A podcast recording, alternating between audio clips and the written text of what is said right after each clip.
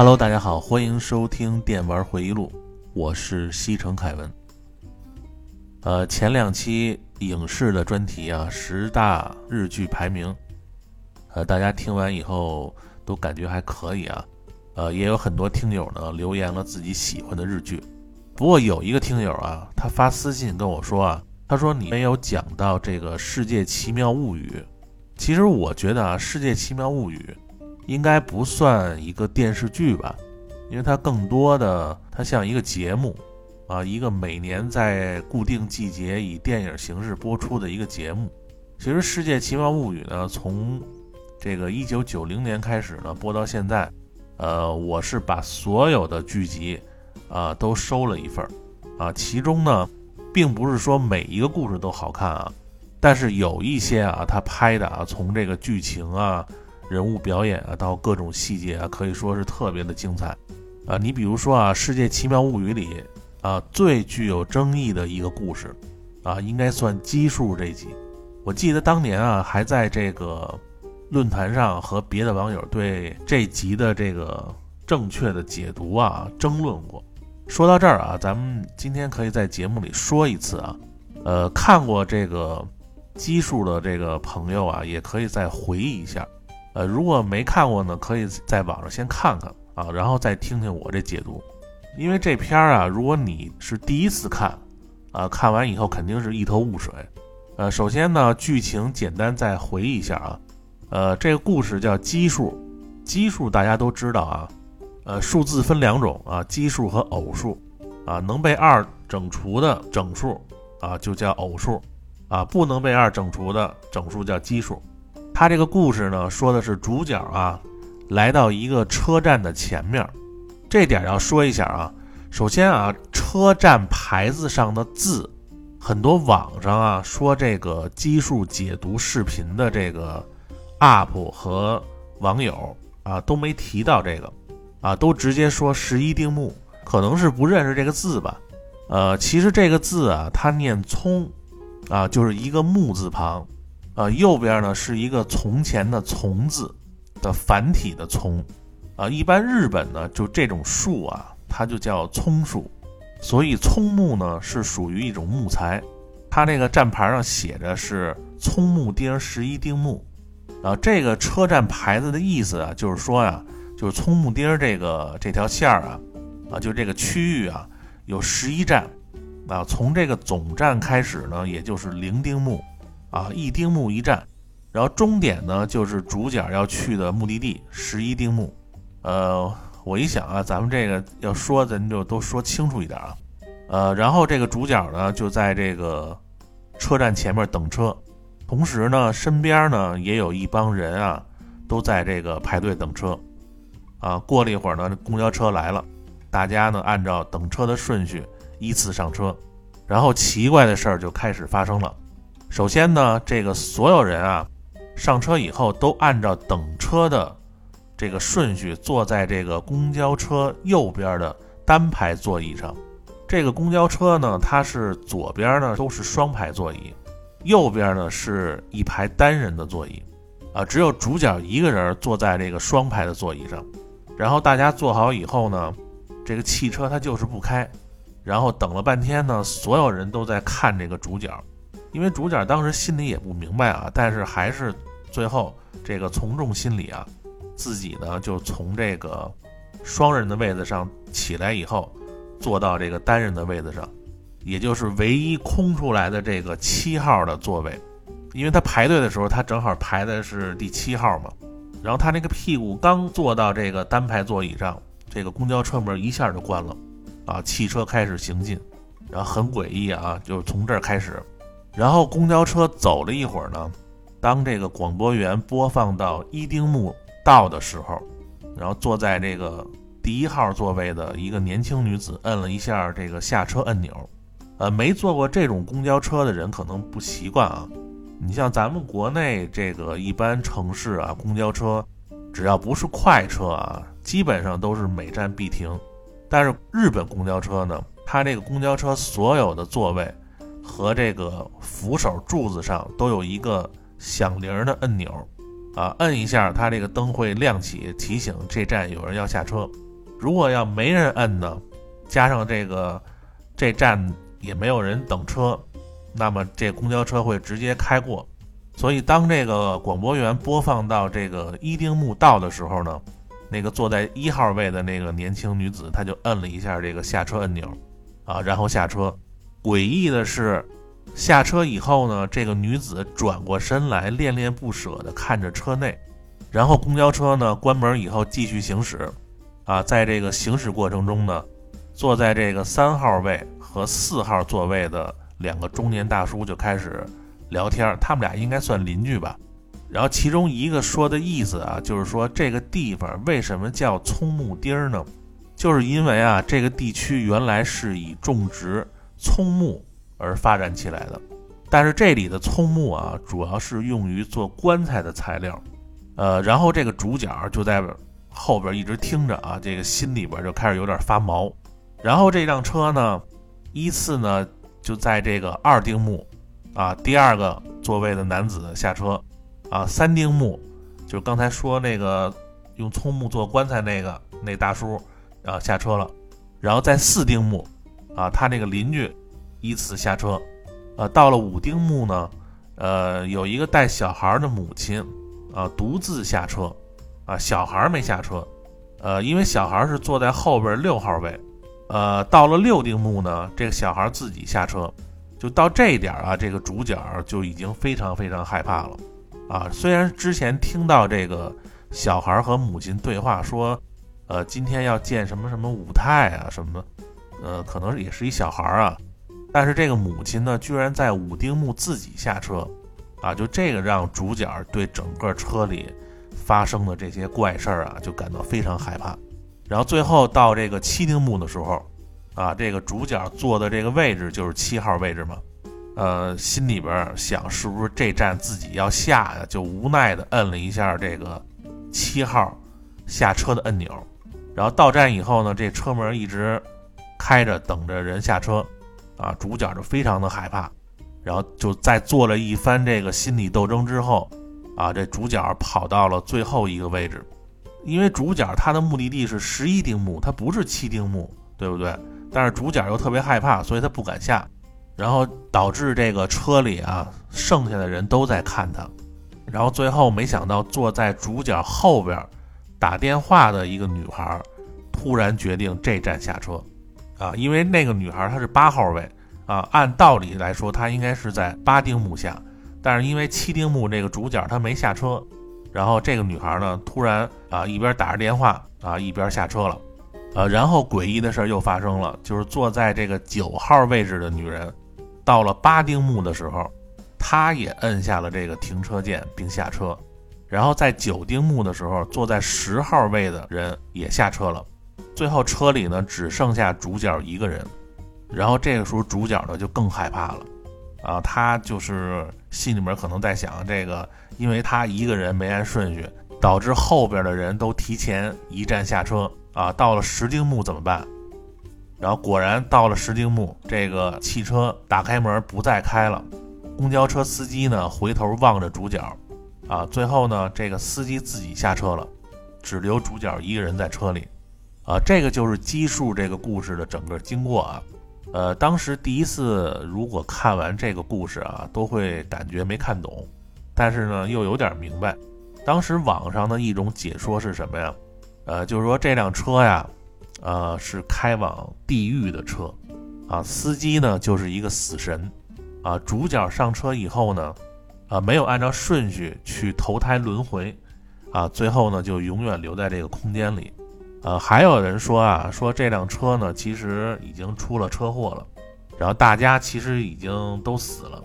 啊，只不过呢，按照这个死亡的顺序啊，一个一个死去，主角呢，其实就是在这个成为植物人和这个死亡的中间，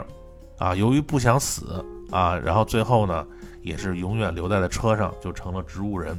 当时呢，在论坛上啊，就是。很多这种啊，什么轮回啊，这种观点非常多。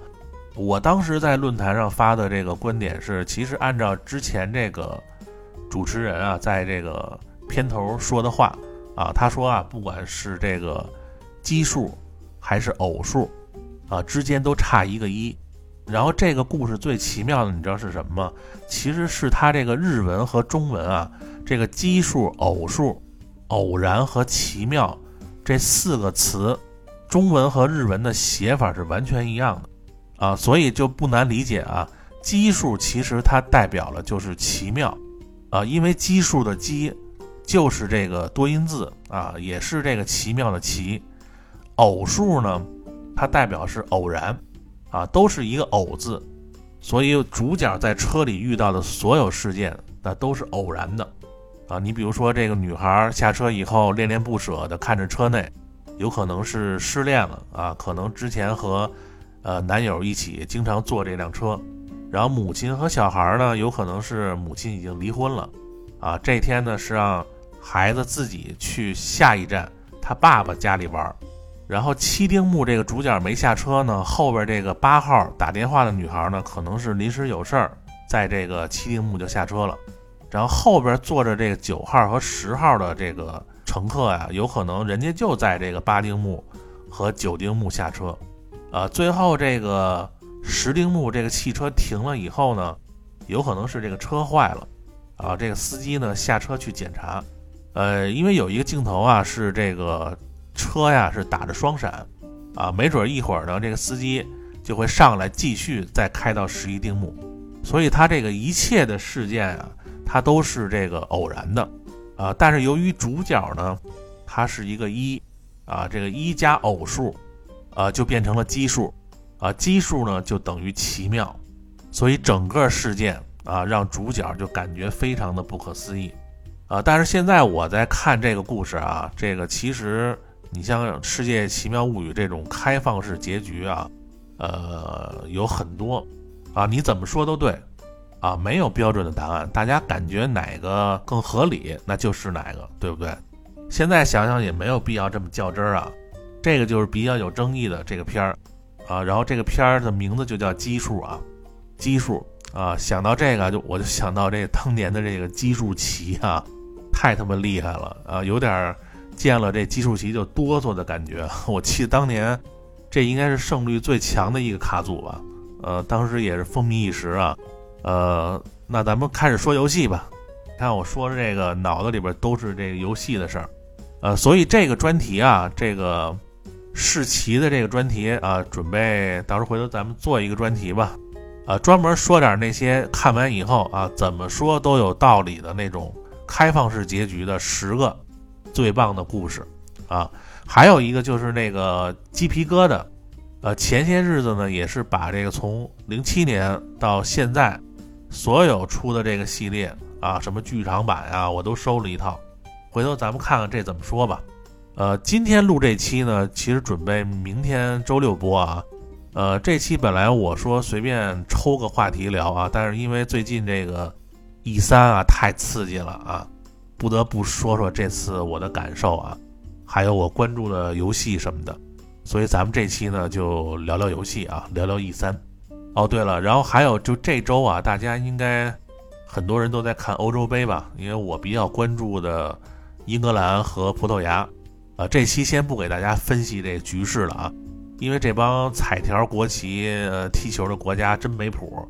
啊，有时候你这分析预测半天，最后全是冷门。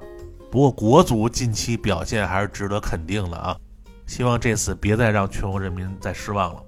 啊，那咱们今天不说球了啊，呃，闲话不多说，咱们就开始说 E 三，呃，因为最近 E 三大展啊，公布了很多大作啊，大家看吧，这个游戏一发布那就是不一样，对不对？还得是游戏啊，什么动漫模型，你先靠边站吧，还是游戏给力。首先啊，各位了解我的都应该知道我先要说什么吧，那就是宫崎老贼的《艾尔登法环》啊，宫崎英高就是宫崎英高啊，就这孙子只要一公布点新的，马上就是焦点中的焦点。呃，游戏制作人能做到这份上，也算这辈子没白活吧。呃，大家还记得之前这个节目啊，也就是说灵异话题那期啊，我说了这个十大最期待游戏，怎么样？这次高级战争。最新的 NS 版出了吧？老贼的新作啊，这个《塞尔达荒野二》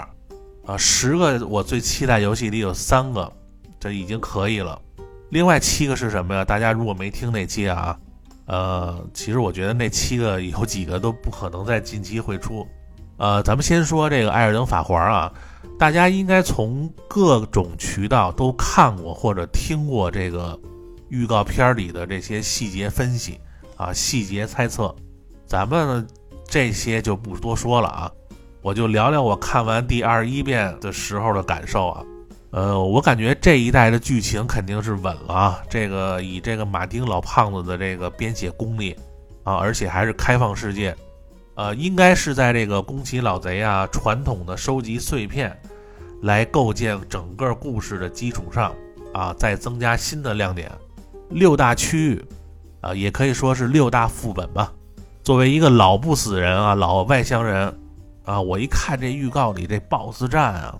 就那城堡前面那 BOSS 啊，扔一镖然后接一横扫，这不就是只狼易父那招吗？看来上一座之后啊，很多比较好的而且带有恶意的这些动作啊，会延续到本作。但是这个老头环啊，它这个魂味儿又非常的足啊，画面表现呢，我觉得有个黑魂三就可以了啊，不一定非要整成这个 PS 五的恶魔之魂。啊，毕竟这个老头环啊是黑魂三之后就开始做了，本作还增加了这个坐骑啊，呃，预告片里主角骑一个长牛角的马，啊，不知道是什么东西啊，呃，看来地图会非常的大啊，非常自由。然后我希望这个艾尔登法环的难度啊，我觉得最好比之前啊就那几个游戏啊都难一点才好，啊，之前几个啊，你像恶魔之魂。其实我觉得恶魂的难度啊，和这个魂二难度差不多。咱们就说这个黑魂一二三啊，血缘之狼就这几个。其实我还是按照这个顺序玩的啊，先玩这个黑魂一，然后二，然后三，然后血缘，然后之狼。反正我就希望这个艾尔登法环比这几个难度要高一点就行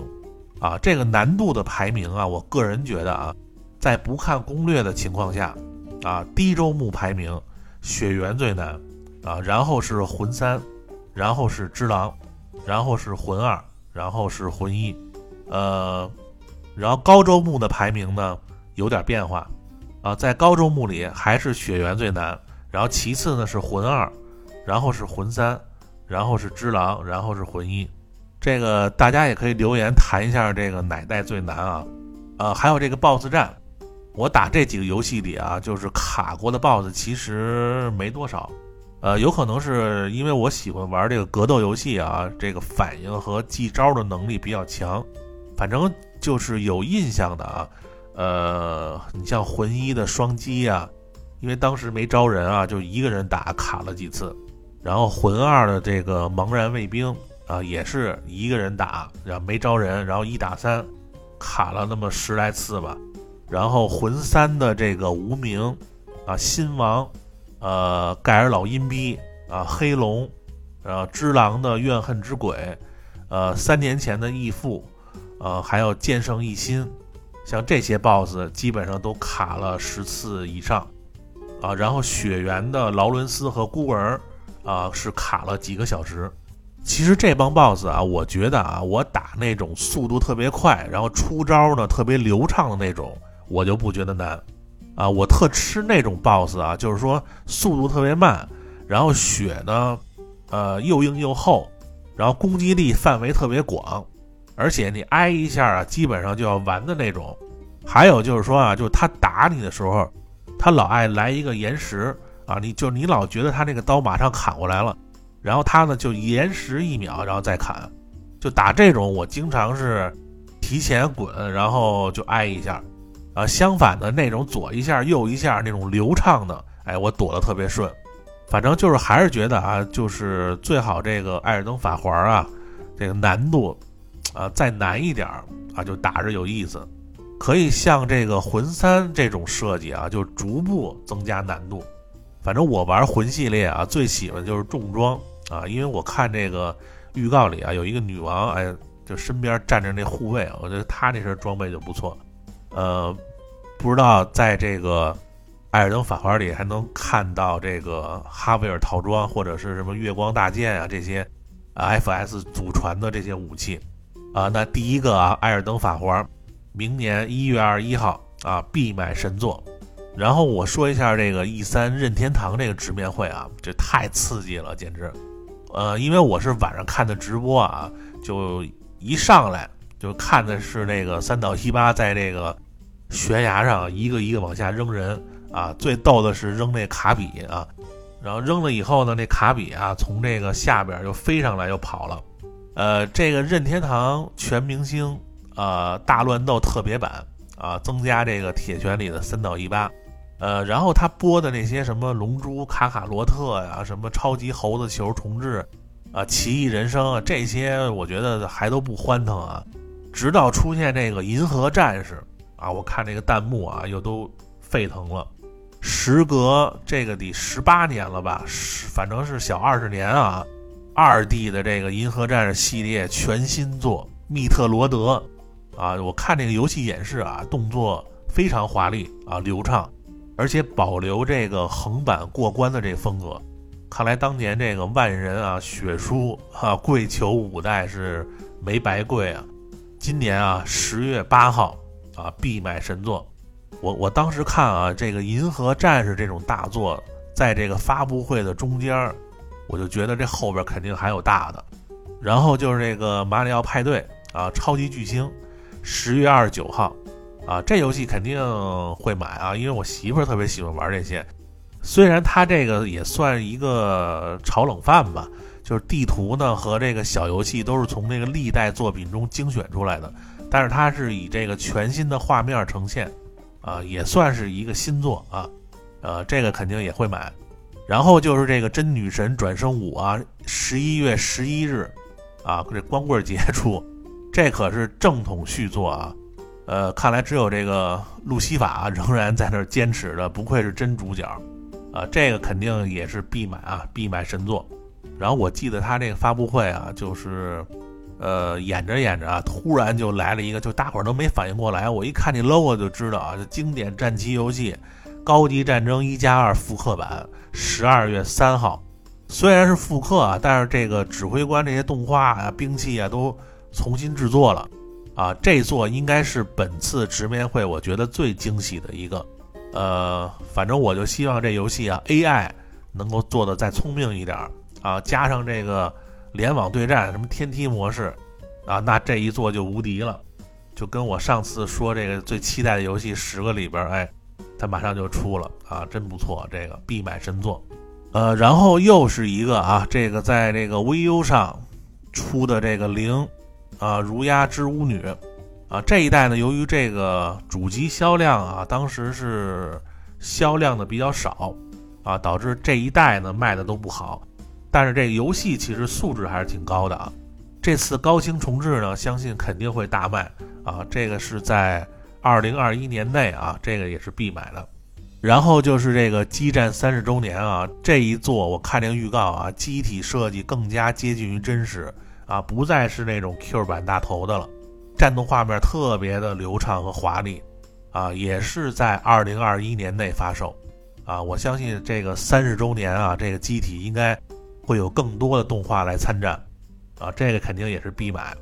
反正就整个这个任天堂啊，这次直面会真的是这个高潮啊，一个接一个，应该是我近几年看的最爽的一届啊。然后就是又一个大作啊，分享同乐瓦里奥制造，呃，面对各种各样的直觉小游戏啊，做出快速反应，啊，就这些小游戏啊，又简单，然后又好玩，然后可以单人还可以多人一块玩，然后本作呢中间收录了两百多个小游戏啊，并且游戏中呢有多个角色可以使用啊，九月十号这个也是必买的神作。然后任天堂直面会到最后啊，这个塞尔达的制作人啊，青沼英二。我觉得他长得特别像瘦版的这个 KFC 上校，然后他一出来，先整了一个无双啊，呃，然后呢，从这个兜里啊，我以为他掏出这个新的这个 Switch，其实是这个塞尔达主题的 Game Watch。我当时记得看那个弹幕上面就全都在喊啊，来个大的，来个大的。果然到最后，时隔两年，这个《荒野之息二》啊，终于公布了。二零二二年初，啊，虽然连 logo 可能都没设计出来啊，不过二二年出也不错啊，因为明年的这个年度游戏啊，我应该是会给这个《艾尔登法环》，所以他这个二二年出啊，肯定那我就毫不犹豫的这个选这个《荒野之息二》了。呃，新作啊，这个散着一头秀发的这个林克，比这个一代啊更帅啊，然后天空中呢。细节也增加了不少，就好多那种天空之城的场景，啊，这有点像这个《生化奇兵三》里的那哥伦比亚。然后林克这右手好像也改造成这只狼的这个一只了，然后释放技能啊，呃，貌似不再用这个西卡石板了，呃，总之啊，这个要预定啊，肯定先预定啊，这个必买的神作。呃，然后看了这次任天堂这 E 三直面会啊。我就感觉这个老任啊，就把整个家底儿都拿出来了，啊，全程真的是太爽了啊！其他厂商呢，呃，那肯定不如这个任天堂这么多这个大作啊，呃，不过我关注的游戏啊，还有这个《战地二零四二》啊，其实我觉得他这个怎么又弄这个人类未来世界的背景啊？这个你弄一个冷战时期，那不香吗？对不对？非得来点这带科技的。不过画面确实是不错啊，这画面这画面还是可以的。还有一个这个画面屌到爆的，就是这《地平线五》啊，整个这画面简直就是在挑战照片啊。呃，二百四十八块钱起步啊，这价格也比较实在啊，这个肯定也是必买。呃，《孤岛惊魂六》呢就不多说了啊，这个之前说了很多次了。然后就是这个《消逝的光芒二》，丧尸题材。啊，延续了前作的跑酷啊，然后其实我看这一代啊，这个画面更真实啊，尤其是晚上的时候，它加了很多这个强有力的怪物在外边游荡，啊，这游戏白天在城市里跑酷真的是特别爽，啊，这个游戏肯定也必买啊，十二月七号发售，呃，最后这个帝国时代四呢，十月二十八号啊，虽然我不是太看好这一代啊，不过毕竟。这这年头啊，这个唯一的即时战略大作，那肯定得买。但是它这个这个兵种这设计啊，我觉得，哎呀，真的是不是特别的喜欢。啊，对，还有一个神作啊，就是这个《暗黑二》重置版，九月二十三号。你说这个新的 Switch 要出了多好，对吧？在这个新掌机上耍这《暗黑二》，呃，反正这一代肯定是 PC 和 NS 各来一份儿吧。还有就是今年比较关注这卡表啊，其实那比这老任可差远了啊！这个一共就没弄几个好的啊，就一个这生化八 DLC，啊，大逆转裁判合集之前就知道了。怪物猎人物语二其实还可以啊，呃，不过他依然还是没提这个逆转裁判七，呃，反正今年这个 E 三啊是属于这个宫崎英高啊，是属于这老任的。那行，那今天我把这 E 三啊，我想要买的这个游戏啊，都和大家念叨了一遍啊。不知道大家呢都有什么想买的游戏啊，可以留言。呃，咱们这期呢先这样啊，下期呢再抽话题说。啊，没订阅电玩回忆录的听友呢，听完一定要点一下这个订阅的按钮啊啊，有更新的提醒。还有呢就是，呃，还有就是更新提醒。就 是还有就是能让这个节目多露点面儿啊，这个能让更多的人能听到这个节目，啊，那咱们下周同一时间再见啊，瞧瞧，呃，这是葡萄牙语的再见啊，呃，因为咱们不是比较关注这个葡萄牙队嘛？啊，那行，obrigado，拜拜。